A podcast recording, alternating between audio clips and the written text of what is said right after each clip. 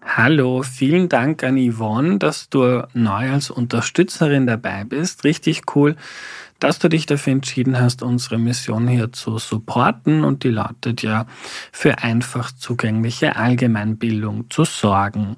Das ist heute eine spezielle Folge, denn es ist die erste von uns selbst organisierte Live-Aufnahme von Erklär mir die Welt. Wir waren im ersten Bezirk im Mezzanin.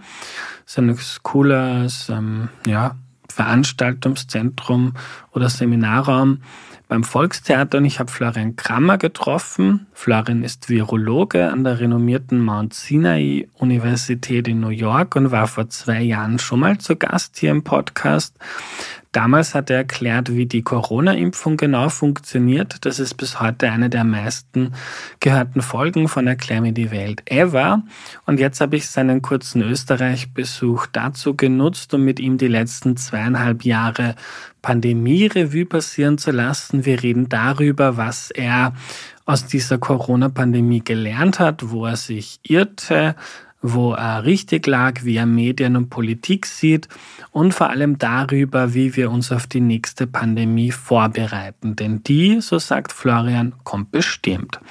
Genauso übrigens wie weitere Live-Aufnahmen von Erklär mir die Welt. Alle Infos dazu gibt, sobald Sie kommen auf der Homepage erklärmir.at und dann auch hier im Podcast. Und noch die Erinnerung, auf erklärmir.at slash shop könnt ihr seit kurzem T-Shirts, Hoodies, Tee- und Kaffeetassen, schöne Stoffbeutel und Sticker mit Erklär mir die Welt Logo kaufen. Schaut mal im Shop vorbei, erklärmir.at slash shop, vielleicht ja ein Weihnachtsgeschenk für eure Liebsten. Und jetzt zur heutigen Folge.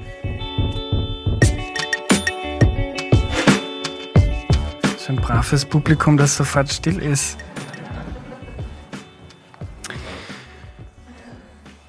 Ja, bevor wir mit der Aufnahme starten, möchte ich euch, ich tue es ja alle Menschen im Podcast herzlich willkommen heißen bei der ersten offiziellen Live-Aufnahme von Erklär mir die Welt.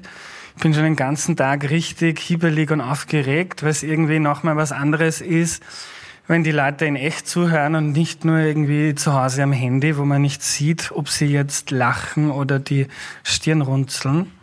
Auf jeden Fall möchte ich Danke sagen fürs Kommen. Für mich ist das was sehr Besonderes, dass Menschen sich ein Ticket kaufen, damit sie uns beiden beim Reden zuhören. Also ich freue mich wirklich sehr. Das ist auch so ein kleiner Testballon, wenn wir das gut machen, wenn ich das gut mache wenn ihr euch gut verhält, dann machen wir das vielleicht noch öfter in der Zukunft. Und zu Beginn möchte ich noch Danke sagen an den Josef Barth vom Mezzanin, der uns heute da die Location zur Verfügung stellt.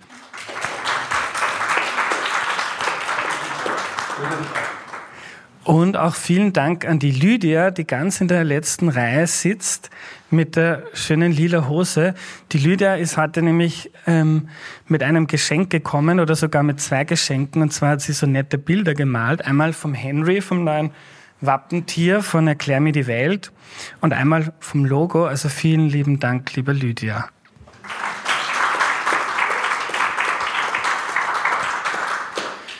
Und dann, glaube ich, können wir schon loslegen. So, hallo Florian. Hallo. Ich möchte mit dir gerne zurückreisen in den Jänner 2020. Ich kann mich noch erinnern, ich glaube, es war auf Twitter, wo ich zum ersten Mal von diesem ominösen Virus gelesen habe. Äh, ich bin dann irgendwie eingetaucht in eine Welt von Blogs und Twitter-Profilen von verschiedenen Virologen oder Hobby-Virologen und habe mir schnell gedacht, so, uff, was kommt da auf uns zu? Also ich habe fast Panik bekommen. Ich kann mich erinnern, ich habe meine Freundin, meinen Freunden davon erzählt, die haben alle gesagt, so, geh bitte, das, so schlimm wird's nicht. Das wäre ja auch noch die Zeit, wo führende österreichische Politiker ihnen gesagt haben, so schlimm wird das nicht. Wann war bei dir der Zeitpunkt, wo du zum ersten Mal dir gedacht hast, uff? Naja, das richtige Uff ist am 10. Jänner gekommen. Ähm ich arbeite an Influenza-Viren und wir haben oft Fälle, wo äh, Influenza-Viren von Tieren auf Menschen springen. Das passiert oft in Südostasien und da hat man immer Auge drauf. Und am äh, Ende Jänner zu Silvester hat es einen Bericht gegeben, dass es da einen Ausbruch gibt irgendwo in, in der Hubei-Provinz in Wuhan. Da gibt es halt ein paar Cluster von Leuten, die Lungenentzündung haben und man weiß nicht, was es ist. Und ich bin hellhörig, weil man gedacht, na ja, das wird wohl Influenza sein, das ist interessanter, das verfolgen wir jetzt und normalerweise machen wir da schnell Reagenzien, stellen wir Tests auf.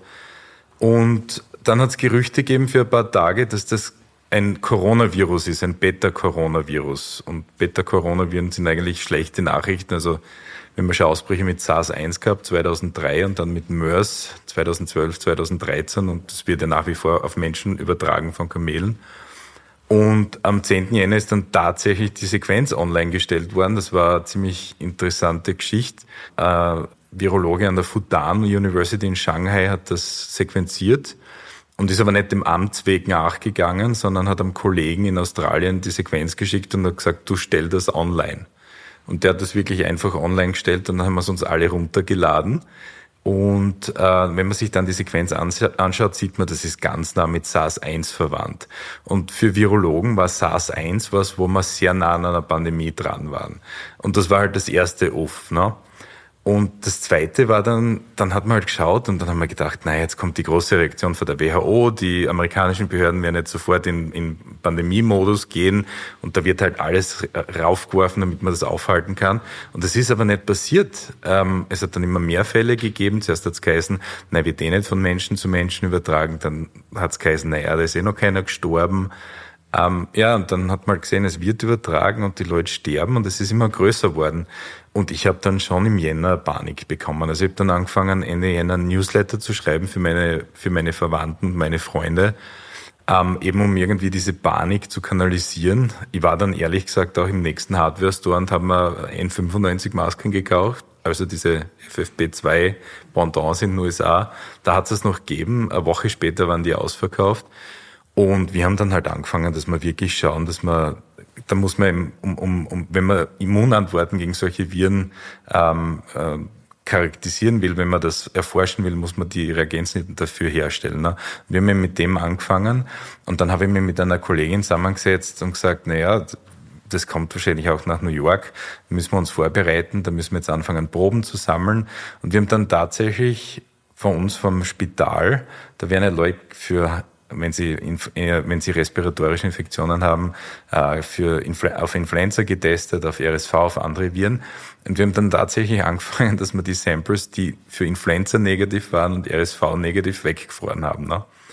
Also schon irgendwie so im Vorbereitungsmodus. Und das hat mir dann geholfen. Da ist die Panik weniger geworden, weil man gedacht hat, na jetzt machen wir was, wenn das wirklich kommt. Und es ist dann auch gekommen. Also das ist immer größer geworden und ich habe das dann verfolgt, im Iran gab es schon einen großen Ausbruch, in Europa war das noch immer so irgendwie, ja, ja, es ist irgendwie so China, wenn der Reissack umfällt.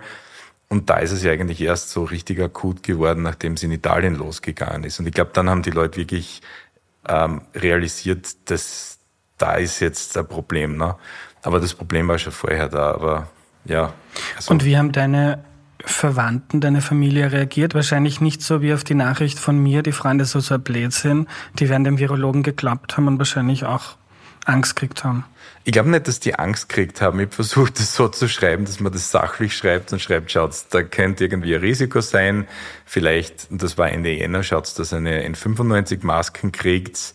Ähm, da war auch der Gedanke, naja, kauf mal ein paar Lebensmittel ein und stellst die in die Speise. Ich meine, das bei meinen Eltern ist sowieso da, aber ähm, das war irgendwie so, da hat man halt Tipps gegeben, na, vielleicht sollte man sich darauf vorbereiten, wird wahrscheinlich eh nichts sein, aber man sollte es halt im Auge behalten. Und das ist dann halt immer konkreter geworden. Ne? Ähm, also die haben mir schon zugehört, aber ich habe jetzt auch nicht irgendwie, ich habe innerlich Panik gehabt und ich glaube, meine Frau hat da unter der Panik auch ziemlich gelitten. Und mein Team, äh, also an der Uni war das schon so, dass ich denen gesagt habe, na jetzt gehen wir Gas und bereiten wir uns darauf vor aber jetzt nicht so, was Öffentlichkeit und, und meine Verwandten betroffen hat. Mhm. Und wenn, wenn man dir vor fünf Jahren gesagt hätte, da kommt so eine ähm, Pandemie und zweieinhalb Jahre später sind 20 Millionen Leute daran gestorben, ich glaube, das ist gerade so die Schätzung vom Economist. Was hättest du denen gesagt? Ja, eh. Ich glaube, wir müssen uns das vor Augen halten. Das ist nicht die letzte Pandemie. Wir hatten eine 1918, die hat damals zwischen 20 und 100 Millionen Tote verursacht. Man kann das schwer abschätzen. 20 Millionen ist die konservative Schätzung. Aber da waren halt wahnsinnig viel weniger Menschen auf der Welt. Ne? Also es war um einiges schlimmer. Wir hatten 1957 eine Pandemie, wir hatten 1968 eine Pandemie, da waren immer so ein bis drei Millionen Tote im Spiel. Dann ist HIV gekommen. Dann hat man 2009 eine Pandemie und wir werden wieder Pandemien haben. Und dadurch, es ändert sich ja viel auf der Welt. Ne? Früher war die Welt nicht besonders gut vernetzt ähm, und es waren nicht so viele Menschen. Und was jetzt passiert ist, wir haben mehr Menschen. Äh, das heißt, wir brauchen mehr Tierhaltung. Das heißt, das Interface, die Reibungsfläche zwischen Menschen und Tieren wird größer und die Viren kommen ja alle von Tieren. Ne? Und umso größer die Reibungsfläche ist, umso größer ist das Risiko. Und dann kommt noch dazu, dass wir Habitat zerstören. Das heißt, wenn ich irgendwo im Dschungel in Brasilien ein Virus habe, das dort in Affen sitzt und dann niemand hinkommt, kann nichts passieren. Wenn ich den Dschungel äh, rode und anfange da irgendwie das Habitat zu zerstören, aber mit den Tieren in, in, in Berührung komme, dann kann das Virus springen. Und dann, gerade in Europa, kommt halt auch dazu, viele Viren werden von Mücken übertragen oder von Zecken. Und viele dieser Zecken brauchen warmes Wetter, dieser, dieser, dieser Moskitos. Und was wir jetzt sehen, ist, dass diese Moskitos, die Sachen wie Dengue, Chikungunya, oder Zecken, die Krim-Kongo hämorrhagisches Fieber übertragen, die kommen nach Norden mit der Klimaerwärmung. Die tauchen jetzt in Österreich auf. Wir sehen jetzt im Sommer zum Beispiel, dass man in Frankreich sich mit Dengue anstecken kann. Das war früher nicht der Fall. Ne? Ähm, das verschwindet über den Winter wieder, aber das wird normal werden. Und ich, ich glaube, dass diese Ausbrüche zunehmen. Die Frage ist, ob wir Pandemien verhindern können. Aber wenn wir nichts tun, wird das wahrscheinlich öfter passieren. Also meiner Schätzung nach, bis meine Karriere zu Ende ist und ich werde jetzt 40, haben wir wahrscheinlich noch zwei Pandemien. Mhm. Danke für die guten Nachrichten gleich zu bitte, Beginn. Bitte gerne. Aber äh, was wir als Gesellschaft ähm, aus dieser Pandemie für die nächste lernen können, darüber möchte ich mit dir ausführlich sprechen. Ich würde gern ähm, vorher dich persönlich fragen. Äh, die letzten zwei, drei Jahre waren ja eine wahnsinnig intensive Zeit für uns alle, vermutlich für dich noch ein bisschen mehr. Ähm, Hast du neue Sachen gelernt über Viren in dieser, in dieser kurzen Zeit oder ähm, hat sich das alles so abgespielt, wie, wie man das vielleicht in einem, Te in einem Textbuch, ähm, in einem Lehrbuch eh schon nachlesen konnte? Es sind einige Dinge passiert, die man so nicht gewusst hat, die interessant sind, aber der Großteil ist natürlich schon, was man erwartet hätte. Und diese ganzen Sachen, die man am Anfang gemacht hat, wissenschaftlich, Antikörpernachweise, weiß ich nicht, diese ganzen Tests aufbauen. Das ist ja alles 0815, das sind alles 0815 Sachen, die machen wir ja für was anderes auch. Was überraschend war, war das Auftauchen der Varianten. Das hätte man nicht erwartet. Also normalerweise bei diesen, das ist ja SARS-Coronavirus 2 ist ein RNA-Virus wie Influenza auch. Wenn die ihr Genom kopieren, machen es unglaublich viele Fehler. Deswegen mutieren die ja so schnell. Ne? Wenn es Fehler machen, die dem Virus nicht gut tun, dann verstirbt es halt aus und wenn es Fehler macht, dass die, die, die Fitness erhöhen, dann, dann wird es halt übertragbarer oder entkommt Antikörper. Ne? Aber Coronaviren sind ja was Spezielles, die haben einen Korrekturlesemechanismus. Das heißt, die bessern eigentlich Fehler aus, wenn sie das Genom kopieren. Und deswegen hat man das nicht erwartet, dass das so schnell zur Variantenbildung kommt. Aber da gibt's anscheinend Phänomene, also das ist noch nicht 100% bewiesen, aber das ist jetzt die Haupthypothese, dass diese, diese Varianten in Leuten entstehen, die äh, persistente Infektionen haben, die vier, fünf, sechs Monate infiziert sind, wo es das Immunsystem Druck aufbaut, die Viren aber nicht verschwinden. Und dann kommst du zu diesen ganzen Mutationen und da kann es im Körper auch zur Rekombination kommen. Und das ist, glaube ich, der Mechanismus, wie diese, wie diese Varianten entstehen. Und das ist schon sehr neu, das ist super interessant. Andere Sachen sind bekannt gewesen von anderen humanen Coronaviren. Wir haben ja vier, die Erkältungen auslösen oder grundsätzlich von Viren. Also so viel sehr überraschende Sachen sind da nicht gekommen. Es waren halt dann Sachen, die man plötzlich verknüpfen konnte. Zum Beispiel das mit dem Geruchssinn verlieren. Das passiert bei normalen Coronaviren auch. Aber da gibt es eben eine geringere Rate und das kommt nicht so in Wellen. Und wenn aber jetzt eine neue Pandemie kommt, es wahnsinnig viele Fälle gibt, dann kann man das verknüpfen. Ne? Aber ich würde mal sagen, SARS-Coronavirus 2 ist halt auch nur ein Coronavirus. Äh, hat dich, also dich habe da überrascht, dass da ähm, zu so vielen Variantenbildungen kommt. Hat dich überrascht, wie wir als Gesellschaft darauf reagiert haben? Oder ist das erwartbar gewesen? Es ist schwierig. Ähm, einerseits, glaube ich, haben wir als Gesellschaft schon ganz gut reagiert und viel gelernt. Und ehrlich gesagt ist das die erste Pandemie, wo wir wirklich gegengesteuert haben. Also die Impfstoffe haben wahrscheinlich äh, Millionen von Leben gerettet. Und das ist das erste Mal, dass das passiert ist. 1918 war da keine Chance, da haben sie nicht einmal gewusst, dass das wirklich ein Virus ist. Ne? Also da ist schon viel passiert, aber es, es war interessant. Ich hab, da gibt es ein Buch über die 1918er Influenza, also über diese Pandemie von John Barry. Und ich habe mir das wirklich angetan. Ich habe während dieser Pandemie das Buch über die alte Pandemie gelesen. Und wenn man das liest, das ist dann erschreckend, weil da gibt es auch die Widerstandsbewegung gegen Masken, äh, die Leute, sagen, naja, warum sollen wir uns einschränken? Das ist doch eh nur Erkältung. Also das ist sehr, das ist wiedergekommen. Das ist wirklich ganz das Gleiche. Die gleichen Diskussionen. Ne? Und irgendwie hinterfragt man da schon, ob, sie, ob, ob die Gesellschaft da was lernt oder nicht. Ne? Und ich weiß jetzt auch nicht, wie es bei der nächsten Pandemie ausschauen würde. Wir haben jetzt eine sehr äh, im Prinzip auseinanderdividierte Gesellschaft, wo ein Teil der Gesellschaft denkt, na ja, das, wir, haben gut wir, müssen darauf reagieren, man muss schauen, dass, äh, dass man geimpft wird, man muss irgendwas dagegen machen. Und dann gibt es einen anderen Teil, der entweder ignoriert, dass es ein Virus gibt oder sagt, na ja, der Bill Gates will mir da einen Chip ver verpassen. Nicht?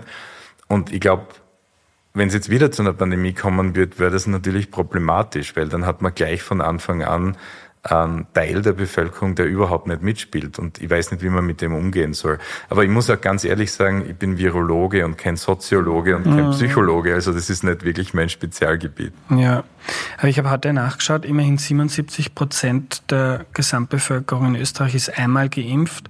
Da sind auch die Kinder dabei, die ja wenig oder gar nicht geimpft werden äh, oder weil ich so gut informiert bin ich nicht. Ich habe Corona seit einiger Zeit ignoriert, ehrlicherweise.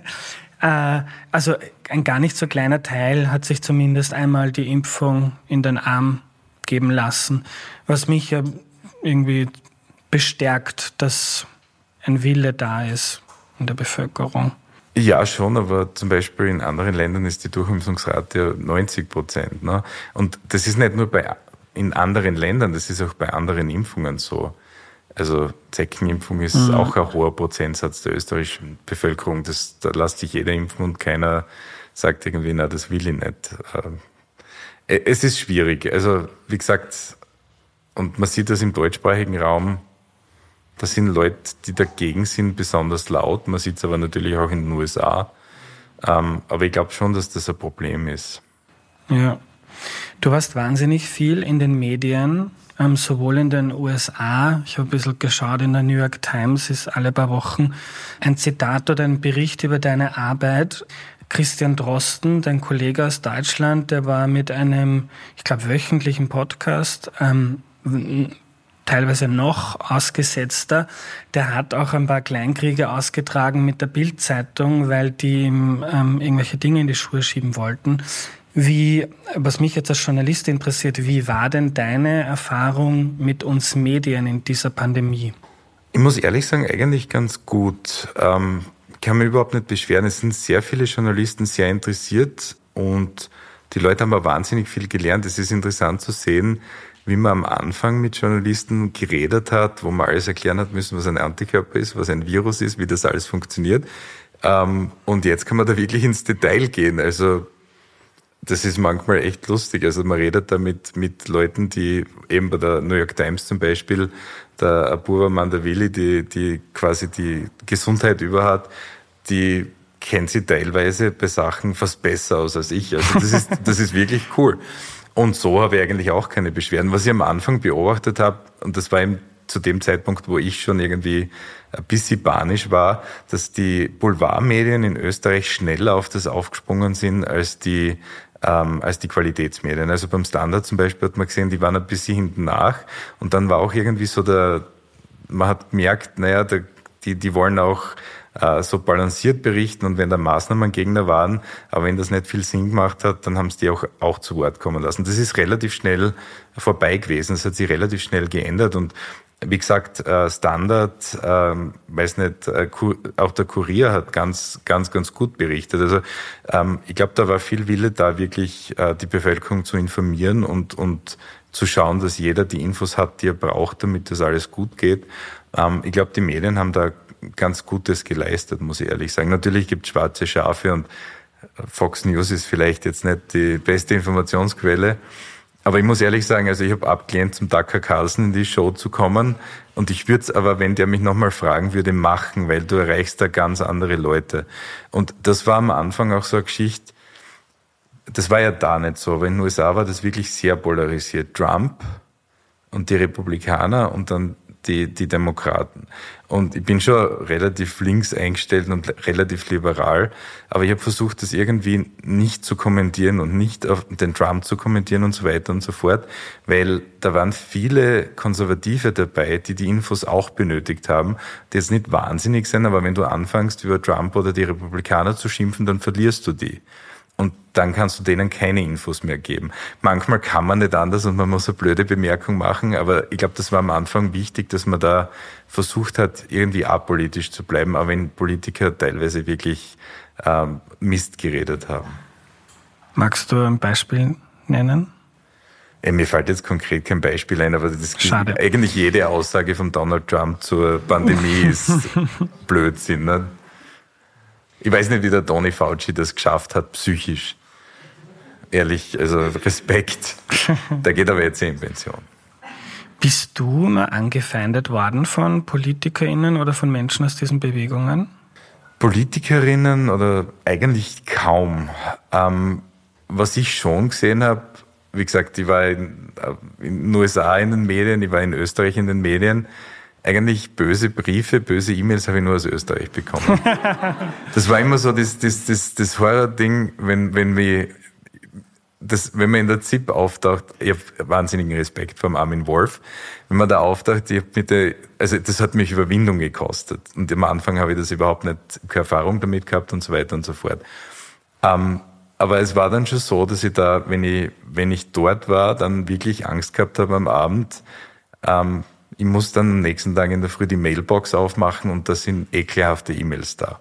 Und das war wirklich jedes Mal der Fall. Also, wie gesagt, ich habe da in den USA eigentlich wenig Probleme gehabt. Es kann auch sein, dass einfach Leute, denen das nicht gepasst hat, einfach die New York Times zum Beispiel nicht lesen oder den Atlantic. Ne?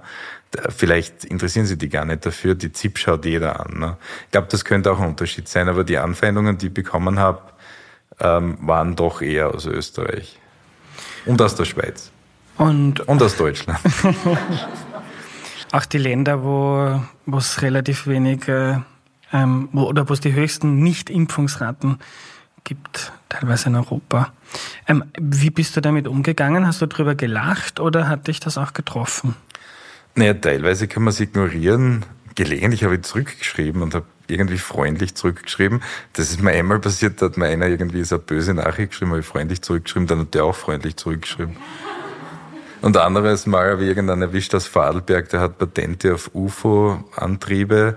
Mit dem habe ich eigentlich eine interessante Diskussion gehabt. Ich meine, der war jetzt nicht ganz, wie soll man sagen, der hatte nicht alle Tassen im Schrank, aber er war ganz witzig. Also, und bei anderen denkst du halt, boah, das muss ich jetzt ignorieren, weil wenn ich da länger drüber nachdenke, dann.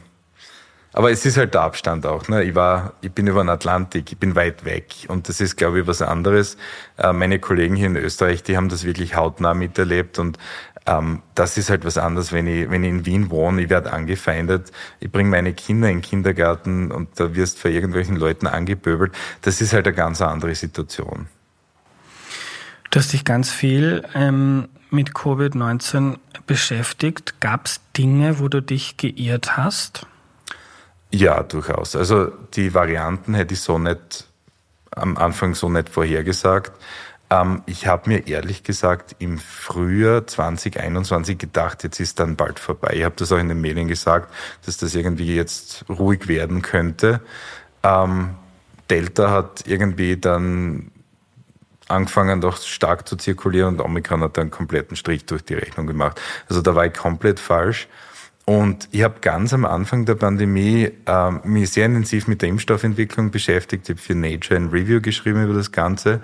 Und ich habe da damals geschrieben, ähm, und das war äh, basierend auf, auf Affendaten, ja, dass man gesehen hat bei den Impfstoffen, die man injiziert hat, äh, die Lunge ist super geschützt, aber die oberen Atemwege nicht. Und ich habe dann damals geschrieben, naja, das ist gefährlich, weil da kann es weiter zu Übertragungen kommen und man wird was brauchen, das mukosale Immunität auslöst.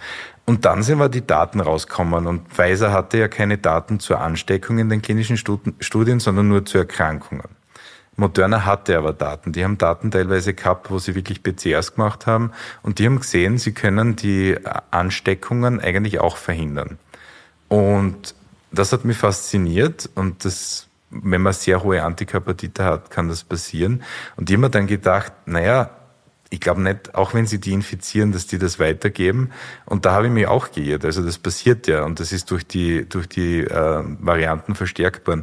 Also ich habe mich durchaus immer wieder geirrt, aber man darf halt dann nicht, man muss halt dann sagen, ja, man hat sich geirrt und das ist anders passiert. Ich meine, das, das ist, was Wissenschaft ist. Ne? Man stellt eine Hypothese auf und dann kommt es anders und dann muss man wirklich revidieren und sagen, naja, na, das ist die Sache. Ne? Also ähm, es gab vor kurzem, zumindest auf Twitter, Aufregung wegen einer neuen Studie, glaube ich, war das, ähm, von Kolleginnen von dir, wo ähm, argumentiert wurde, es gibt starke Hinweise darauf, dass das Virus zu Beginn also aus einem Labor gekommen ist in, in Wuhan. Wie ist da der Stand des Wissens? Ähm, Gibt es da jetzt mehr Hinweise oder wird man das nie wissen, wo das genau hergekommen ist? Das ist ein interessantes Thema. Also grundsätzlich schätze ich das so ein, wir wissen zu wenig, dass wir das ausschließen können. Ich finde es extrem unwahrscheinlich. Warum sage ich das? Wir wissen, dass immer wieder Menschen mit diesen Viren in Südostasien infiziert werden. Da gibt es Serostudien vor der Pandemie. Da sieht man, dass ein paar Prozentsätze in Dörfern am Land mit diesen Viren in Berührung gekommen sind. Meistens passiert da dann nichts, aber die kriegen halt Antikörper. Das kann man nachweisen. Das heißt, in Südostasien infizieren sich wahrscheinlich Tausende, wenn nicht Zehntausende Menschen mit diesen Viren pro Jahr. Und wir haben ja gesehen, wie das enden kann mit SARS-Coronavirus 1. Das kann auch in Tiere springen, die man, die man äh, züchtet. Das kann dann auf Märkten weitergegeben werden und so fort. Also die Möglichkeit, dass das springt, dass dies andauernd da man muss sich im Klaren sein, es gibt auch in Bulgarien und Rumänien Nachweise von diesen, diesen Viren in Fledermäusen. Und da kann, können alle möglichen Sachen passieren. Wenn eine Katze eine Fledermaus fängt, die Katze sich infiziert und das weitergibt, kann man auch damit in Berührung kommen. Also die Wahrscheinlichkeit, dass das wirklich aus der Natur kommt, ist extrem hoch. Und dann kommt halt noch dazu, ähm, dass auch in der Hubei-Provinz, also rund um, um Wuhan, ähm, Sabeco-Viren, also ähnlich, SARS-ähnliche Viren, ähm, in Farmen detektiert wurden. Also da gab es 2005 war das, glaube ich, einen großen Ausbruch, wo eben ein solches Virus in einer Pelztierfarm detektiert wurde. Und ich finde es am wahrscheinlichsten, dass das irgendwie von, von, von Tieren, wahrscheinlich von Fledermäusen, auch in Farmen auf Pelztieren übertragen, Pelztiere übertragen wurde. Also da gibt es ja einige, die da groß, großflächig gezüchtet werden und dass das dann auf Menschen übergesprungen ist. Die werden ja teilweise auch als Fleisch oder als, als Essen verwendet. Ähm, das mit der, mit der Lab-Leak-Theorie, wie gesagt, ich glaube, momentan kann man es nicht hundertprozentig ausschließen. Es gibt aber meiner Meinung nach keine Hinweise drauf. Und dass das modifiziert wurde, das Virus, damit das irgendwie dann weiß ich nicht, wie sich die Leute das vorstellen. Also das, glaube ich, hat eine extrem geringe Wahrscheinlichkeit. Und da hat es ja zwischendurch auch die, die Argumentation gegeben, dieses Spike-Protein von SARS-Coronavirus 2 hat ein Element, das nennt sich Polybasic Cleavage Site. Ja. Das ist eine Schnittstelle für Proteasen. Und das kommt in SARS-Coronavirus 1 zum Beispiel nicht vor. Und da hat es Leute gegeben, die gesagt haben, naja, das ist in den anderen Viren da nicht vorhanden, das muss irgendjemand da reingebastelt haben. Aber bei Influenza sehen wir das die ganze Zeit, dass das de novo generiert wird. Ne? Also es ist nicht so, dass das nicht auftauchen kann. Also ich halte von der Lab-Leak-Theorie eigentlich recht wenig. Aber könnte man das machen, wenn du jetzt auf die böse Seite wechselst und man dir viel Geld dafür gibt, dass du sowas entwickelst? Könntest du das oder könnte man das? naja, das ist so eine Geschichte. Ähm, das wird wahrscheinlich viel Trial and Error brauchen, weil wenn du was modifizierst, in den meisten Fällen ist das schon irgendwie ähm, quasi gehandicapt. Ja. Jedes Mal, wenn du irgendein natürliches System nimmst und versuchst, das irgendwie zu modifizieren, kann das ein Problem haben. Auch wenn du ein Virus tödlicher machen würdest, kann dann sein, dass es überhaupt nicht mehr übertragbar ist. Also das würde schon sehr viel Arbeit brauchen, sowas zu machen. Aber ich glaube natürlich, wenn man böse ist, kann man sowas tun. Ne? Ähm, wir haben auch irgendwie mal die Diskussion gehabt, das war glaube ich 2011, da hat der Ron Fouchier in den Niederlanden und der Yoshi Kawoka in, in Wisconsin, äh, die haben versucht, das H5N1, dieses ähm, Vogelgrippevirus, äh, übertragbar zu machen in Säugetieren. Die haben das in Hochsicherheitslabors gemacht, haben Frettchen infiziert und normalerweise springt dieses Virus nicht von Frettchen zu Frettchen, auch nicht von Mensch zu Mensch, löst aber schwere Erkrankungen aus. Und die haben das dann im Prinzip, die haben gefunden, dass okay, das kann mutieren, dann springt's, das braucht ein paar Mutationen, ähm, dann ist es übertragbar, aber löst eigentlich nur mehr leichte Erkrankungen aus. Also da gab es einen Unterschied. Ne? Solche Sachen sind gemacht worden, werden nach wie vor gemacht, ähm, aber unter strengen Auflagen und in Hochsicherheitslabors. Also das ist möglich, aber wenn man jetzt zum Beispiel, damals habe ich das Beispiel, da war der Osama Bin Laden noch am Leben, äh, habe da habe ich das Beispiel gebracht, wenn, wenn man das als Terrorist machen wird, dann mache ich so ein Experiment nicht in einem Hochsicherheitslabor in Frettchen, sondern mache das gleiche Experiment in irgendwelchen Gefangenen und äh, kann damit, damit ein Virus generieren. Also das, das, da brauchst keinen Wissenschaftler dazu. Und die Wahrheit ist, dass Mutter Natur eigentlich der größte Bioterrorist ist. Also wenn man sich momentan anschaut, was da umgeht, also auch was H5 betrifft in, in Vögeln und Säugetieren, das ist ein Wahnsinn. Also ja. Aber hast du dir diese Arbeiten mal angeschaut, die sich damit beschäftigen oder die ja relativ selbstbewusst argumentiert haben, dass äh, das schaut so aus, als würde es ein Laborunfall gewesen sein. Ist das nicht sehr seriös, was da publiziert wurde? Es sind du hast wirklich überhaupt keine Hard Evidence da, die sagen wird, na, das ist wirklich aus einem Labor. Während es eigentlich schon Evidenz dafür gibt, dass das von diesem Markt kommt. Also, wenn man sich die frühen Fälle anschaut, gab es da Fälle, die nicht mit dem Markt verknüpfbar waren, ja? wo man gesagt hat, naja, die Person hat eigentlich keinen äh, keinen Bezugspunkt zu dem Markt, wo man ursprünglich vermutet hat, dass der Ausbruch begonnen hat. Ähm, wenn man aber dann geschaut hat, wo die Leute wohnen und wenn man die ganzen quasi Wohnorte auf die Karte von Wuhan übertragen hat, dann ist das Epizentrum von dem Ausbruch der, Markt. Also die haben das vielleicht von anderen Leuten bekommen, die interagiert haben mit, mit Leuten am Markt oder mit Tieren dort, aber das weist schon alles darauf hin. Und das hat irgendwie es ist halt ein blöder Zufall, dass, äh, dass, dass es dort halt auch ein berühmtes Virologieinstitut gibt. Aber ich glaube, ehrlich gesagt, wäre mal nicht, weil man kann es nicht ausschließen, aber ich glaube, die, die Chance, dass das wirklich von dort kommt, ist sehr gering. Was aber schon der Fall ist momentan ist, das ist, das kann man jetzt alles nicht transparent aufverweiten. Da ist zu so vielen Spannungen zwischen China und den USA gekommen, äh, dass da eigentlich kaum mehr Kommunikation gibt. Ähm, und das ist natürlich überhaupt nicht hilfreich, weil ich glaube schon, dass man da eine Untersuchung machen müsste, um wirklich herauszufinden, wo es herkommt. Weil auch wenn das jetzt aus einem, aus einem Wildtier von einem Markt oder von einer Farm gekommen ist, das muss man ja wissen, da muss man Maßnahmen treffen, damit, damit das nicht mehr passiert. Ne? Und das passiert jetzt zumindest transparent alles nicht mehr. Ich bin sicher, die Chinesen haben da Programme laufen, um das zu untersuchen, aber es wird halt nicht mehr drüber geredet. Das ist so richtiger... Ähm, ein sehr gespanntes Verhältnis momentan. Bevor wir zu den Lehren, die wir dann jetzt oder zu den Vorbereitungen für die vielleicht zwei Pandemien, die du noch in deiner Berufslaufbahn, ähm, die dann zumindest hoffentlich lang ist, dass sich die zwei Pandemien auf längere Zeit aufteilen. Bevor wir dazu kommen, du arbeitest an einem Nasenspray, mit dem man nicht nur die Erkrankung, ähm, die Wahrscheinlichkeit für Erkrankung reduzieren kann, sondern hoffentlich auch für eine Infektion. Ähm, wann können wir denn damit rechnen? Ja, das ist so eine Geschichte. Also es funktioniert sehr gut in Hamster, in Modellen und in Mäusen. Äh, das kann man auf jeden Fall sagen. Wir sind da jetzt in, in uh, Phase 1 Studien in den USA, in Phase 2, 3 Studien in Mexiko. Ähm, das wird noch dauern. Es kann sein, dass der in Mexiko irgendwann relativ schnell, also möglicherweise 23 zugelassen wird. Aber es ist halt mit der Impfstoffentwicklung so, dass ich glaube, die Leute erwarten sich da jetzt recht viel, weil da war Operation Warp Speed, da war irgendwie eine Pandemie und da hat man gewusst, man muss das jetzt schnell machen und die Energie reinstecken und das Geld reinstecken. Aber das ist ja nicht mehr so. Ne? Es ist jetzt kaum mehr eigentlich Forschungsförderung für solche Dinge da und das geht halt jetzt wieder den quasi mit dem alten, mit der alten Geschwindigkeit dahin. Ähm, aber wenn es gut geht, das in zwei bis drei Jahren verfügbar. Aber das muss man auch noch beweisen, dass das gut funktioniert. Also im Tiermodell funktioniert es. Theoretisch soll es funktionieren, aber man muss dann natürlich in einer Studie zeigen, dass es wirklich funktioniert.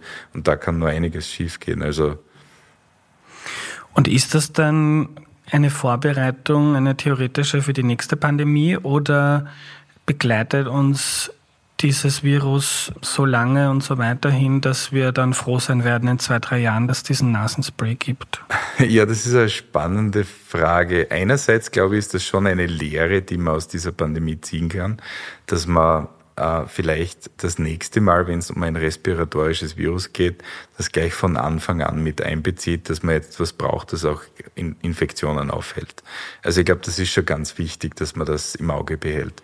Ah, das andere ist, das Virus wird natürlich nicht verschwinden. Das ist jetzt da, das bleibt, das wird das fünfte Coronavirus in Menschen. Und die Frage ist jetzt wirklich, wie schwerwiegend werden die Konsequenzen sein? Wir haben ja im Prinzip zwei Modelle. Ne? Wir haben einerseits saisonelle Influenza, das taucht jede, jeden Winter wieder auf. Und Im Normalfall während der Pandemie war es eigentlich nicht da, aber jetzt ist es wieder da. Ähm, da haben wir jedes Jahr eine signifikante Anzahl von schweren Verläufen und da gibt es einen Impfstoff dagegen, dagegen um, um Leute zu schützen. Ne? Und dann haben wir auf der anderen Seite diese ganzen äh, Viren, die Erkältungen auslösen. Humane Coronaviren, Adenoviren, ähm, weiß ich nicht, Parainfluenza-Viren, Metapneumovirus, da gibt's wahnsinnig viele. Ne? Und die sind zwar lästig, aber die ignorieren wir eigentlich. Also da gibt's weder Impfstoffe noch irgendwie Probleme, große Probleme damit. Sind zwar Belastung für die Wirtschaft, wenn die Leute krank sind, aber grundsätzlich kein großes Problem. Und die Frage ist eben jetzt, wo wird über lange Zeit Coronavirus, SARS-Coronavirus 2 landen? Momentan würde ich sagen eher bei Influenza. Ich glaube, dass das ein zusätzliches Problem wird, das wir im Saisonell haben werden. Das heißt jetzt nicht, dass das jeden Winter so sein wird wie im ersten oder zweiten Pandemiejahr, aber man darf es auch nicht unterschätzen. Also die, die Mortalitätsraten, die Case Fatality Rate, wie man das nimmt, ist ja jetzt relativ tief gesunken. Und für Leute, die ein gesundes Immunsystem haben, wenn sie geimpft sind, ist das Risiko eines schweren Verlaufs sehr gering. Ähm, aber das heißt nicht, dass wir nicht in zwei Jahren eine starke SARS-Coronavirus-2-Welle haben können, die wieder die Spitäler überlastet, wenn da viele Fälle kommen. Das heißt auch nicht, dass Leute, die eine Immunschwäche haben, nicht sicher sind. Die sind nicht sicher. Die haben aber auch mit Influenza zum Beispiel ein Problem. Und wir hatten das, ich weiß nicht, ob den Leuten das so bewusst ist, aber wir hatten in den letzten zehn Jahren Influenza-Saisonen in den USA, wo teilweise Spitäler überlastet waren. Und ich weiß nicht, ich glaube, das war vor der Pandemie im Herbst, hat man in Tirol ein paar Schulen geschlossen wegen Influenza B-Infektionen. Also das passiert ja immer wieder. Das heißt, ich glaube, das von der Intensität ist das jetzt ganz was anderes, von der Gefährlichkeit auch. Aber das wird uns bleiben und wir werden uns vielleicht nicht die Bevölkerung, aber die Mediziner und die Virologen werden sich weiterhin damit beschäftigen müssen. Äh, du hast vorhin also zu Beginn schon aufgezählt, die verschiedenen Pandemien, die es alle im 20., 21. Jahrhundert gab und die Einschläge kommen irgendwie immer näher, die Zeitabstände werden geringer. Ähm, 2012 SARS-1, 2019 SARS-2. Ähm, eine Frage, die auf Twitter gekommen ist von Maden. Wenn du ein, zwei, drei konkrete Punkte dir wünschen kannst, was die Weltgemeinschaft aus dieser Pandemie mitnimmt für die nächste Pandemie, was wären die? Ja, einerseits vielleicht ein Plan, wie, wie man darauf reagiert, wenn sowas passiert. Die Wahrheit ist ja, wenn man da rational einen Plan hätte, wie man auf so einen Ausbruch reagiert und schnell reagiert und quasi mal sagt, für drei Monate gibt es jetzt kein International Travel mehr, wir machen da die Grenzen zu und wir machen innerhalb der, der, der, der Staaten irgendwie auch dicht, kannst du es natürlich aufhalten. Das macht aber keiner und das irgendwie macht das Sinn, dass das keiner macht, weil wenn es funktioniert, dann ist nichts passiert und man hat aber einen ziemlichen äh, Deppscher in der Wirtschaft, ne? in der Wirtschaftsleistung. Ähm, aber wenn man nichts macht, dann ist das noch viel schlimmer. Ne? Aber wie gesagt, wenn dann wer sagt, nein, wir müssen das jetzt machen und dann passiert nichts, dann verliert die Person wahrscheinlich ihren Posten oder sind die Politiker weg, die das veranlasst haben. Aber es wäre gut, so einen Plan zu haben. Ähm, es wäre auch gut, irgendwie ähm, global sich darauf vorzubereiten mit Impfstoffen. Da kann man sich ja vorbereiten. Also es ist ja eigentlich gar nicht so teuer, das zu machen, verglichen mit einem Verteidigungsbudget, ähm, gerade in den USA. Ähm, man kann das vorbereiten, indem man äh, neue antivirale Medikamente entwickelt, die eben breiter wirken, die ganze Virusfamilien, äh, die gegen ganze Virusfamilien ähm, wirken. Ich glaube, das wäre was. Und das andere, das, das kommt jetzt so schön langsam durch und ich glaube, das ist auch ein wichtiger Punkt. Wir haben viel gelernt, was was wir nennen, was wir Non-Pharmaceutical Interventions nennen, also Dinge, die man unspezifisch machen kann, äh, um respiratorische Infektionen aufzuhalten. Masken ist das eine, ähm, wirklich schauen, dass man, dass man vielleicht ähm, Abstand hält und, und vielleicht nicht so viel interagiert. Und was ganz wichtig ist, ist wirklich äh, Lüftungssysteme, Luftumwälzung. Also wenn man richtig ein gutes äh, gutes Belüftungssystem hat, dann geht die, geht die Rate von Infektionen runter. Wenn die Luft in einem Raum steht, geht die Rate von Infektionen rauf. Und das sind Dinge, die kann man, das ist komplett unspezifisch. Das ist dann egal, ob das jetzt Influenza ist oder ein neues Coronavirus oder ob das Nipah ist. Das wird wahrscheinlich immer funktionieren vielleicht nicht, nicht gegen alle Infektionen, aber das wird das halt äh, die Infektionen verringern. Und das sollte man vielleicht, wenn man neue Gebäude baut oder wenn man umbaut, das sollte man vielleicht irgendwie mit im, im, im, im Plan haben, dass das vielleicht ganz gescheit wäre, sowas zu machen. Ich glaube, das könnte einen großen Impact haben. Und siehst du das, dass das passiert wird? Ich, ich habe so wenig Hoffnung, weil wenn du jetzt sagst, bei deinem, äh, bei deinem Nasenspray, dass da was Gelder und, und, und äh, Behörden betrifft, dass man da irgendwie schon wieder beim Speed ist, wie vor der Pandemie. Ähm, jetzt verstehe ich es, wenn man vielleicht in ein paar Jahren sagt, okay, die Pandemie ist jetzt vorbei und äh, aber dass man jetzt quasi schon wieder die die, die, die Bereitschaft und das Tempo nachlässt, stimmt mich nicht sehr optimistisch. Ja, mich auch nicht. Es gibt da schon ein paar Initiativen, SEPI zum Beispiel, also das ist so ein Funder-Konsortium, die wirklich jetzt schauen, dass sie Impfstoffe gegen potenzielle pandemische Kandidaten äh, entwickeln. Die hatten vor der, die sind nach der westafrikanischen Ebola, äh, nach dem Ausbruch gegründet worden, wenn man da eben gesehen hat, so geht das nicht. Ähm, die hatten zu wenig Geld, um wirklich, oder die sind zu spät gegründet worden eigentlich, um wirklich einen großen Impact zu machen mit, mit SARS-Coronavirus 2, obwohl die natürlich auch geholfen haben. Aber die bereiten jetzt viele Impfstoffe vor. Also da geht schon irgendwas weiter. Und die, die haben auch die Vision, die ich teile, dass wenn es zu einer Pandemie kommt, dass man in 100 Tagen einen Impfstoff in der Bevölkerung haben sollte. Und das lässt sich technisch machen. Ähm, aber grundsätzlich ist es schon so. Also ich hätte mir erwartet, dass da jetzt zum Aufwachen kommt, dass da zu so einem Manhattan Project mäßigen Vorbereitung kommt, dass man alles macht, um die nächste Pandemie abzuwenden. Und das, das kommt ganz sicher nicht. Also wir sind in, der, in den USA in der absurden Situation, dass es eigentlich kein, keine Forschungsförderung speziell für SARS-Coronavirus 2 mehr gibt, weil sie die Demokraten, die Republikaner nicht auf das Paket einigen können und damit steht im Prinzip stehen keine Forschungsmittel dafür zur Verfügung. Es gibt schon Geld, aber das wird dann halt bei Influenza abgezweigt, was auch nicht gut ist, ehrlich gesagt. Cool. Diese 100 Tage die du sagst, die technisch möglich sind, um einen neuen Impfstoff zu entwickeln. Äh, jetzt waren es, glaube ich, elf Monate, bis der Impfstoff da war. Das wären dann drei Monate. Hätte wahrscheinlich ein paar Millionen Menschen das Leben gerettet und uns viele wirtschaftliche Schäden und psychische erspart. Wie, wie kann das so schnell gehen? Das war jetzt schon ein Rekordtempo, glaube ich, historisch. Das muss man vorbereiten. Es ist ja nicht so, dass jetzt wahrscheinlich ein Virus kommt, von dem wir noch nie gehört haben. Es ist so, wir, wir wissen von Virusfamilien und da gibt es Unterschiede. Ne? Also Viren, die von Insekten übertragen werden, können viel anrichten und sind problematisch, wahrscheinlich auch in der Zukunft. Ähm, Viren, die durch Körperkontakt und Körperflüssigkeiten übertragen werden, können total problematisch sein. Ebola ist so ein Beispiel. HIV mit Körperflüssigkeiten, grausig, aber leicht aufzuhalten in Wahrheit. Ja, es gibt einen Grund, warum es warum Ebola momentan keine Pandemie ist, sondern warum die Ausbrüche gestoppt werden können, auch ohne Impfstoffe, wo es mit Impfstoffen viel leichter geht. Ähm, das gleiche ist mit Insekten. Ich kann mich vor Insektenstichen schützen. Im Notfall kann man DTD sprühen, was glaube ich nicht gut wäre, aber wenn es wirklich notwendig wäre, dann kann man es machen. Ähm, aber bei respiratorischen Viren ist das ein Problem. Und wir wissen, welche Virusfamilien äh, dass da wirklich, dass da wirklich in Frage kommen.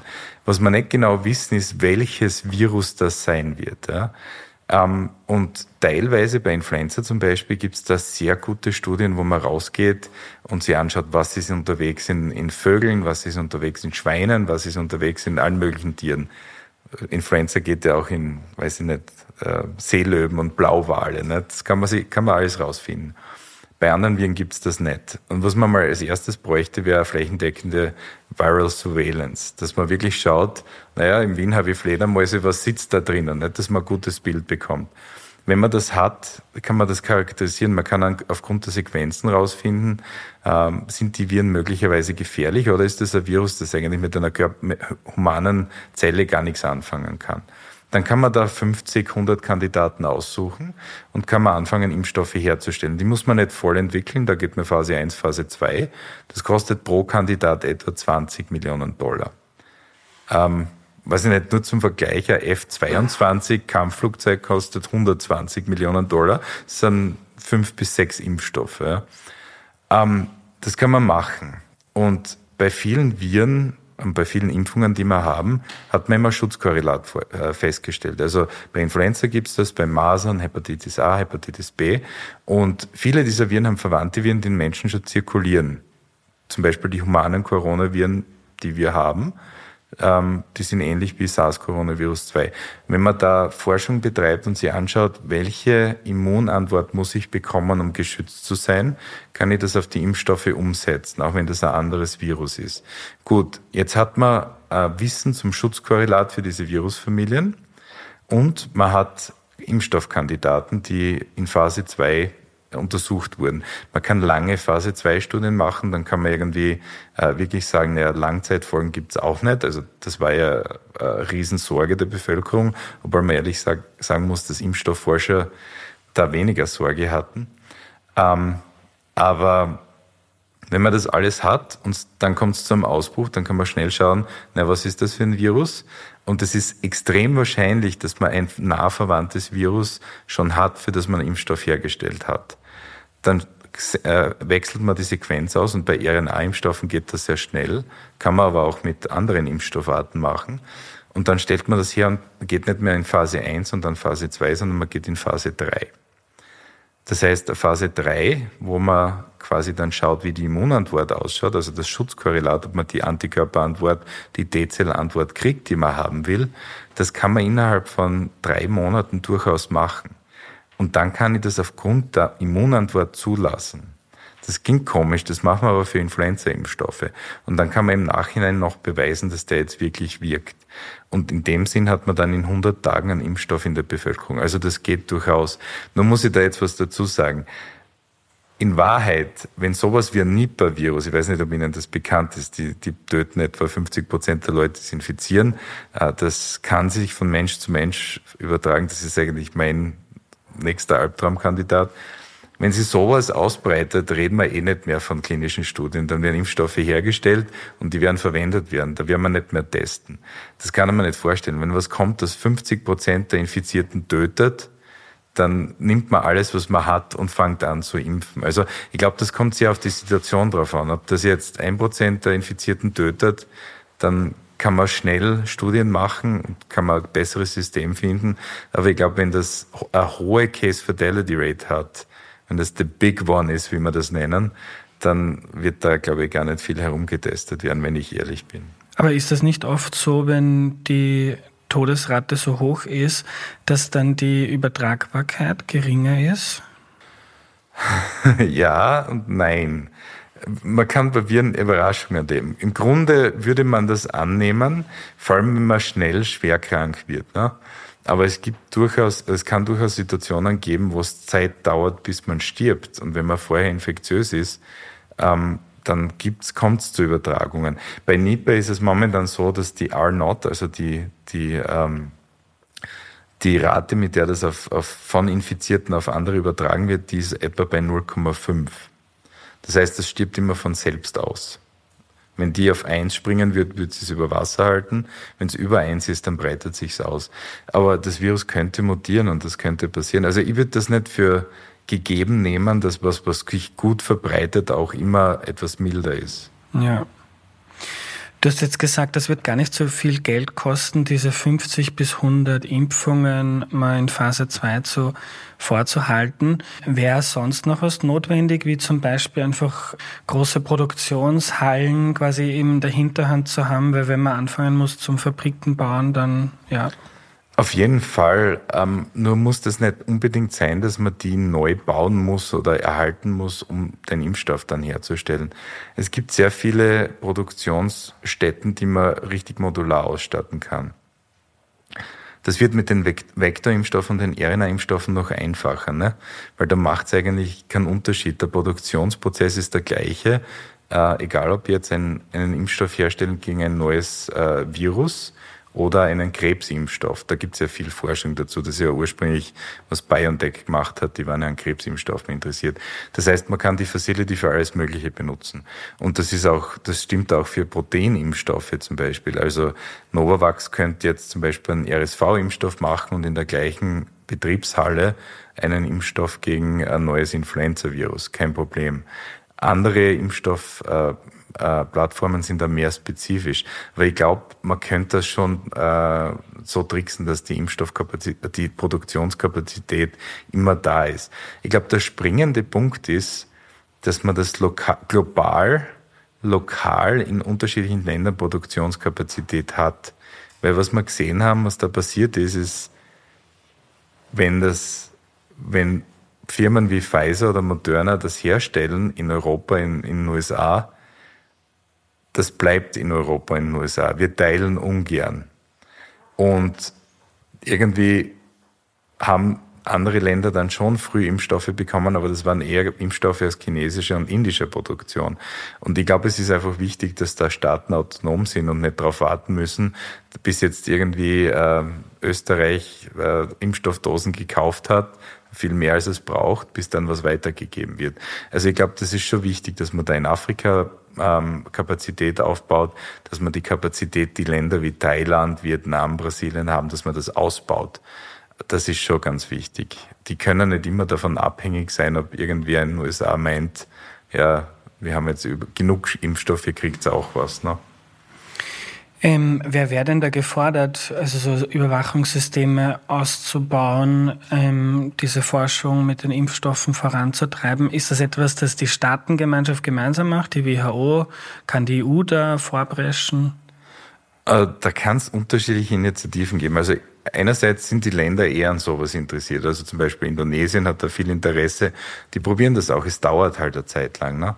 Ähm, Thailand ist sehr aktiv. Ähm, Brasilien, Indien, China.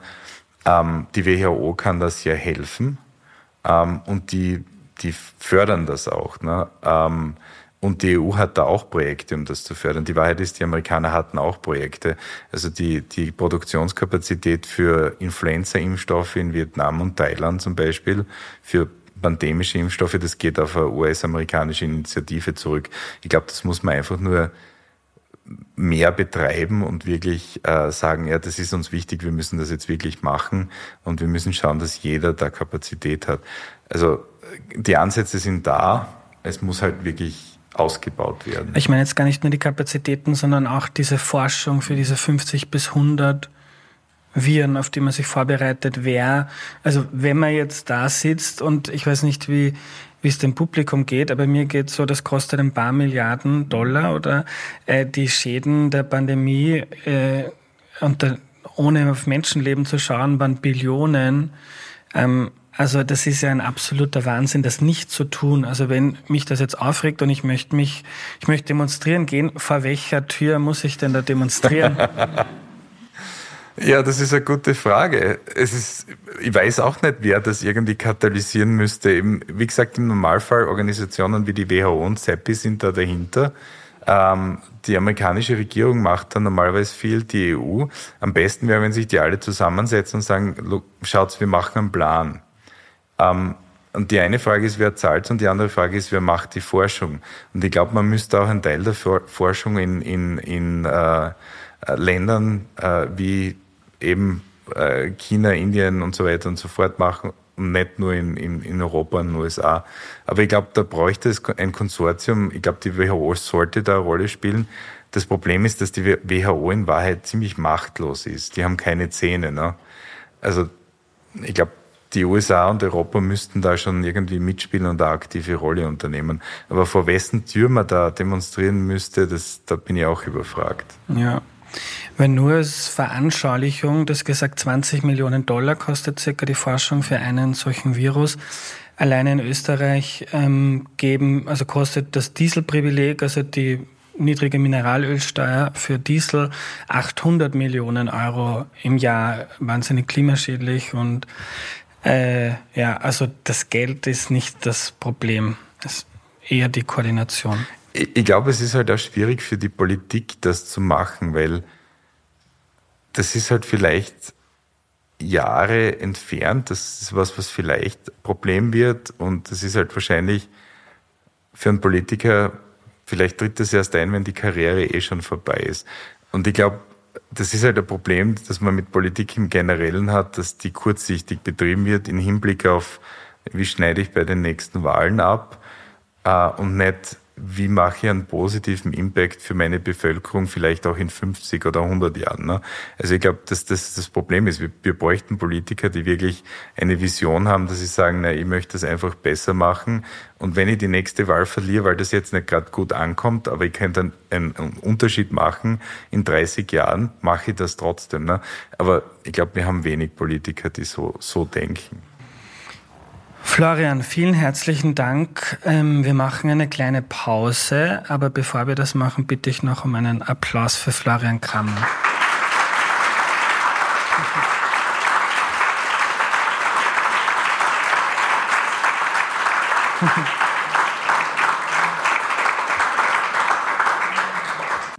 Florian, ich habe noch ein paar Fragen von HörerInnen bekommen. Die erste ist, wie kann man sich als Jugendlicher oder als unter Anführungszeichen Normalbürgerin in dieser Pandemie Preparedness beteiligen, also in der Vorbereitung auf die nächste oder in der Prävention? Naja, eine Möglichkeit, vor allem als Jugendlicher, ist, wenn man sich für sowas interessiert, dann kann man natürlich einen Bildungsweg einschlagen und da gibt es viele Möglichkeiten, wie man den geht, wo man quasi im Public Health landet, in der Virologie landet, in der Medizin landet und sich dann damit befasst. Das ist eine Möglichkeit. Ähm, es gibt super interessante ähm, Projekte, wo die Öffentlichkeit mit eingebunden wird in sowas. Ähm, da gibt es in New York zum Beispiel ein Projekt, da muss ich einen Conflict of Interest deklären, das macht meine Frau. Ähm, die geht mit Kindern raus und äh, sammelt Samples äh, von ähm, im Prinzip äh, ja, Vogelfäkalien ein ähm, und untersucht es dann, zieht die RNA, also die Erbsubstanz raus und schaut, ob da Influenza-Viren oder Avian, also Paramyxoviren drinnen sind. Und das ist eben auch sowas wie Surveillance, wo die Allgemeinheit beteiligt ist. Das ist jetzt nichts Gefährliches für die Leute, die das machen, aber da kriegen wir wirklich gute Daten raus und das kann man publizieren und das hilft ähm, irgendwie zu sehen, was so im Central Park unterwegs ist. Die haben vor kurzem äh, hochpathogenes H5N1 gefunden. Das ist gut, wenn man weiß, dass das dort ist. Ne? Also da gibt schon solche Projekte auch. Aber ich glaube, als Jugendlicher, wenn man sich für sowas interessiert, wir, brauchen Nachwuchs, wir brauchen viele Leute, die sich für das interessieren. Und momentan ist auch äh, die, die Aussicht auf einen Job äh, jetzt in der akademischen Forschung, aber auch in Firmen recht gut. Also wenn man sich für sowas interessiert, da gibt's Wege über die Hauptuni, Wege über die, äh, die BOKU, Wege über die Veterinärmedizin, die da alle irgendwie zusammenkommen. Das ist, es ist eher ein sehr interdisziplinäres Feld. Mhm. Oder so eine Art Fridays for Future für die künftigen Pandemien. ja, eh, das wäre eigentlich gar nicht so schlecht. Vielleicht mag die Person das ja gründen in Österreich, weiß nicht. Ob vielleicht finden wir auch später noch einen Namen dafür. Äh, du hast gesagt, Punkt eins in die Forschung gehen. Äh, dazu passt die nächste Frage. Wie wird man Virologe in New York? Finde ich super. Naja, grundsätzlich, also Virologe kann man eben über viele Wege werden. Man kann das über einen medizinischen Weg machen, man kann das über den Biologiestudienweg machen, man kann es über die Biotechnologie machen, man kann es über die Veterinärmedizin machen. Ähm, da kann man überall in der Virologie landen. Also das sind alles Wege. Ähm, wie man konkret in New York landet, ist ein bisschen schwieriger, aber im Prinzip, wenn man, wenn man so eine Ausbildung macht, macht man Dissertation.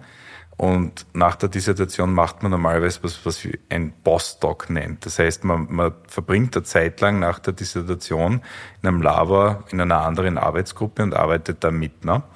Bevor man dann beschließt, ob man eigene Arbeitsgruppe gründen möchte, das muss man natürlich auch die Möglichkeit dazu kriegen, oder man geht macht was anderes danach. Aber jedenfalls macht man das meistens irgendwo anders. Und ich habe mich da halt beworben, im Prinzip bei den acht Top-Influencer-Labors weltweit. Ich wollte irgendwie mal weg und woanders äh, frische Luft schnappern, äh, schnappen. Und ähm, im Prinzip habe ich drei Angebote bekommen. Eins war in Grenoble am MBL. Die haben jemanden gesucht, der ihnen hilft, die Struktur der Influenza-Polymerase, also von dem Enzym, das das Genom repliziert, aufzuklären. Ähm, das andere Angebot war im Prinzip vom Yoshika Walker in Wisconsin und dann gab es noch ein Angebot von Peter Palese in New York. Und das war relativ einfach. Meine Frau hat gesagt, nach Frankreich geht sie nicht und nach Wisconsin auch nicht. Und damit war die Geschichte gegessen. Also du brauchst da äh, äh, einen Partner, der, der dir gute Ratschläge gibt, dann endest in New York als Virologe. Nächste Hörerinnenfrage. Wie ist es in den USA in der Forschung zu arbeiten im Vergleich jetzt zum Beispiel zu Österreich oder zur BOKU?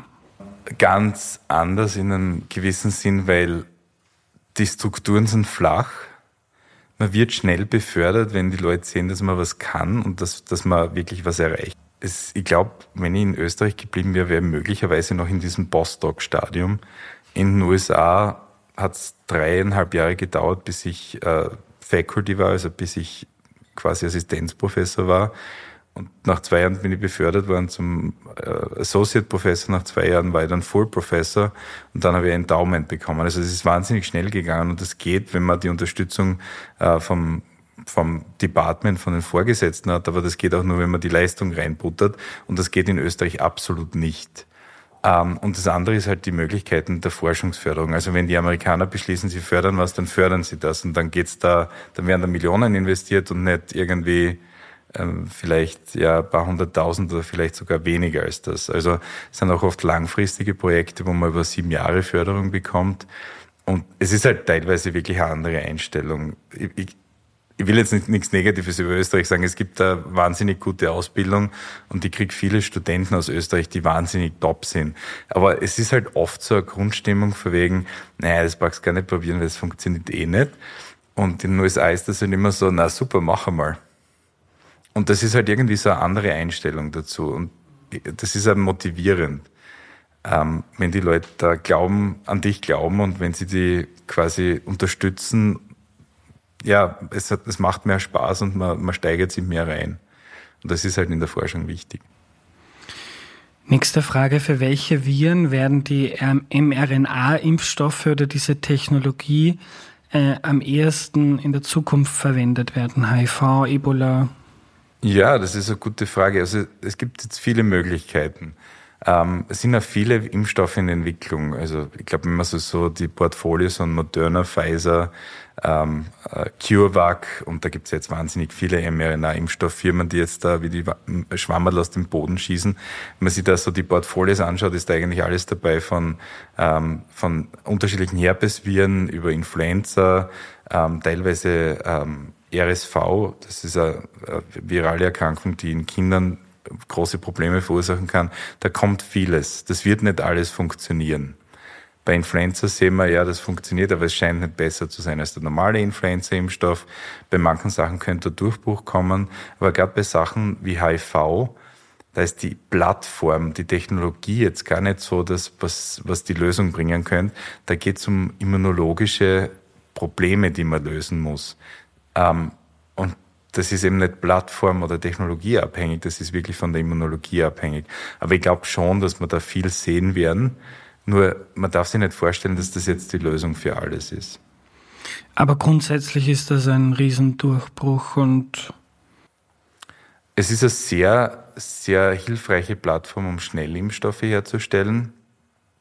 Es ist eine sehr hilfreiche Plattform. Es gibt ja gute Erfolge mit, mit, mit ähm, Krebsimpfstoffen zum Beispiel, ähm, die BioNTech und, und auch Moderna hat, ähm, wo, glaube ich, ganz, ganz viel weitergeht. Also es ist eine super tolle neue Technologie. Aber wie gesagt, man darf sich nicht vorstellen, dass das mhm. jetzt alles lösen wird. Nächste Frage finde ich super. Äh, wie wahrscheinlich ist es, dass man sich bisher nicht mit Corona angesteckt hat? Es passiert, ich hatte es noch nie es gibt durchaus noch Leute, die es noch nie hatten. Warst du so vorsichtig oder hattest du Glück? Ich glaube, bis Anfang dieses Jahres war ich vorsichtig. Also ich war, bin auch sehr strikt gewesen mit Masken. Seitdem, glaube ich, habe ich eher Glück gehabt, muss ich ehrlich sagen. Ich war mit jemandem in einem Auto, in einem Taxi von einer Konferenz zum Flughafen. Der hat mir dann am nächsten Tag SMS geschrieben und gesagt, ich bin gerade positiv getestet worden. Wir hatten beide eine Maske auf, ich habe es nicht bekommen. Ähm, ich habe auch Kontakt gehabt mit anderen Leuten, die positiv waren und ich habe es nicht bekommen. Und ich habe immer mal geschaut, weil es mich natürlich sehr interessiert hätte. Weil wenn ich es gekriegt hätte, hätte man es natürlich isoliert und sequenziert. ähm, aber ich bin mir sicher, dass ich mich vielleicht auch diese Woche infiziere. Wer weiß. Also bis jetzt noch nicht, aber. Vielleicht haben die Viren Angst vor dir mittlerweile. Ja, ich weiß. da bin ich mir nicht so sicher. Nächste Frage. Die Person oder die Familie war jetzt zwei Jahre lang nicht krank wegen der Maske. Ähm, Gibt es da Forschung dazu, ob das dann die Wahrscheinlichkeit, dass man erkrankt, ähm, steigert oder die Schwere von Erkrankungen in der Zukunft? Das ist eine sehr komplexe Frage und da kommen wir zu diesem, zu diesem Begriff, der da jetzt aufpoppt, dieser Immunity Debt, right? Das ist eine ganz eine komische Geschichte. Einerseits ist es so, wenn man natürlich jetzt über zwei, drei Jahre keinen Kontakt mit, mit Krankheitserregern hatten, hatte, mit denen man sich normal fast jedes Jahr infiziert oder in Kontakt kommt, geht natürlich die Immunität runter. Das holt man nach. Das heißt, da kommen dann stärkere Saisonen, man kriegt das wieder. Aber andererseits heißt das jetzt nicht, dass das Immunsystem nicht trainiert ist und dass man das nachholen muss unbedingt. Ne? Ähm, es ist jetzt anzunehmen, dass die kommenden Wintersaisonen, dass es da mehr äh, respiratorische Infektionen gibt. Wir haben auch die Geschichte, dass Kinder geboren worden sind, die noch nie Influenza hatten, die noch nie gewisse Viruserkrankungen hatten. Und die werden das halt kriegen. Aber das heißt jetzt nicht, dass das äh, negativ war, dass man das nicht bekommen hat. Ich glaube, ich würde sogar so weit gehen, dass wir haben viele Dinge, wo wir glauben, dass die vielleicht mit solchen Viruserkrankungen, die harmlos erscheinen, zu tun haben. Wenn man ähm, einen, eine Entzündung im Körper hat, ist das meistens nichts Gutes. Und das kann später andere Sachen auslösen. Also äh, viele, viele, äh, viele Herz-Kreislauf-Erkrankungen könnten mit dem zu tun haben. Degenerative Erkrankungen könnten mit Virusinfektionen zu tun haben. Wir finden das jetzt mit, mit, mit unterschiedlichen Herpesviren, dass das vielleicht mit MS zu tun hat und mit anderen Dingen. Ne? Also ich glaube, weniger Infektionen ist eigentlich immer eine gute Sache. Nächste Frage, woher kommt der Name Corona? Naja, das heißt Krone. Und im Prinzip, wenn man diese Coronaviren im Elektronenmikroskop anschaut, schaut das im Prinzip aus, wie wenn man von oben auf eine Krone schauen würde. Das sind eben diese Spikes, die da rausstehen. Da gibt es auf der CDC-Homepage ein tolles Bild von einem Truthahn-Coronavirus, wo man das sehr schön sieht. Und das ist halt, wo der Name herkommt. Mhm.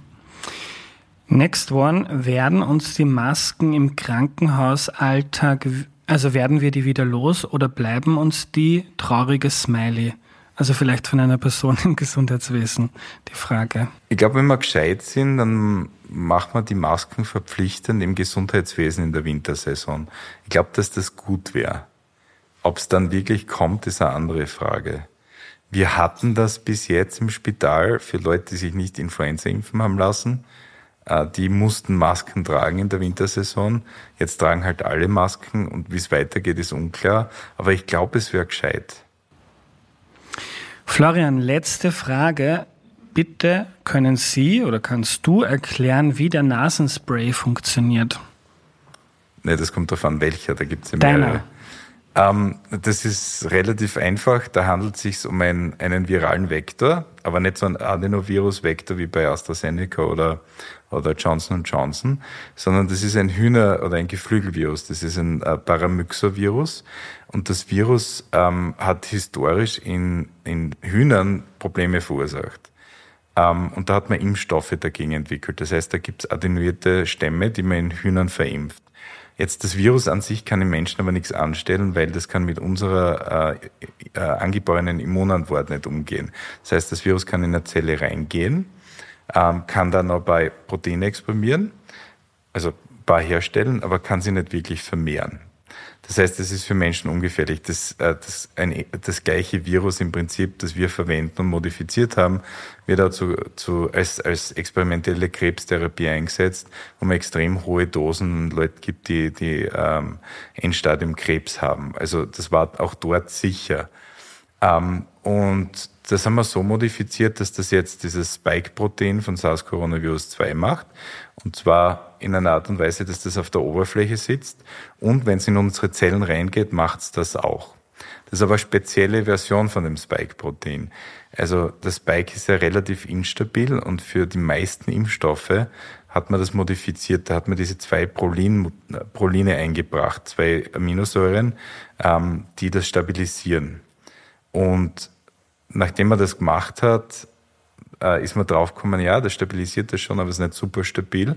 Und der Wissenschaftler, der Jason McLellan, der das ursprünglich mit den zwei Bs gemacht hat, bei SARS-Coronavirus 1 und bei MERS, ist dann hergegangen und hat gesagt, naja, wie machen wir das noch, wie machen wir das so, dass es wirklich stabil ist.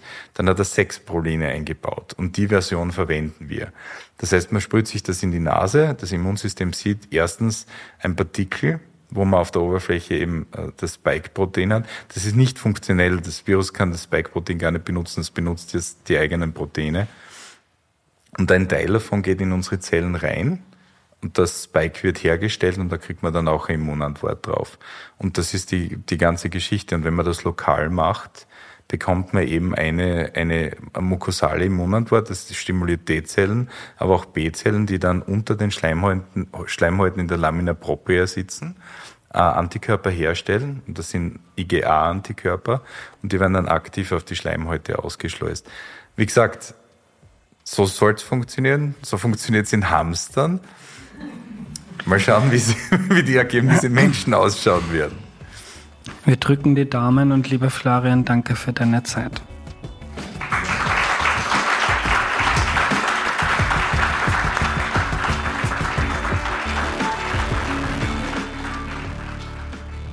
So, das war eine wirklich tolle Erfahrung, vor Publikum aufzunehmen. Hat mir großen Spaß gemacht und werde ich deshalb auf jeden Fall nächstes Jahr wieder machen. Am Ende noch der Hinweis, Kommende Woche kommt Adina Rom zu mir. Sie ist eine tolle Forscherin und hat mir erklärt, wie man richtig und effektiv Geld spendet, damit man armen Menschen helfen kann. Ein super wichtiges Thema, für das ich mich schon lange interessiere. Florian hat mir am Ende noch einen Podcast empfohlen und zwar This Week in Virology. Vielleicht ist er ja auch für den einen oder die andere von euch interessant. Wenn ihr Erklär mir die Welt wichtig findet Unterstützt den Podcast bitte mit einem finanziellen Betrag auf www.erklärmir.at. Danke an Josef Barth und an Philipp Pankratz für die Unterstützung bei der Liveaufnahme und ein riesiges Dankeschön an Valentina Pfadner, die nicht nur für Erklär mir die Welt recherchiert, Marketing und Community managt, sondern auch beim Live-Event eine große Hilfe war. Danke auch an Missing Link für die Vermarktung und an Audio Funnel für den Schnitt. Bis nächste Woche, euer Andreas.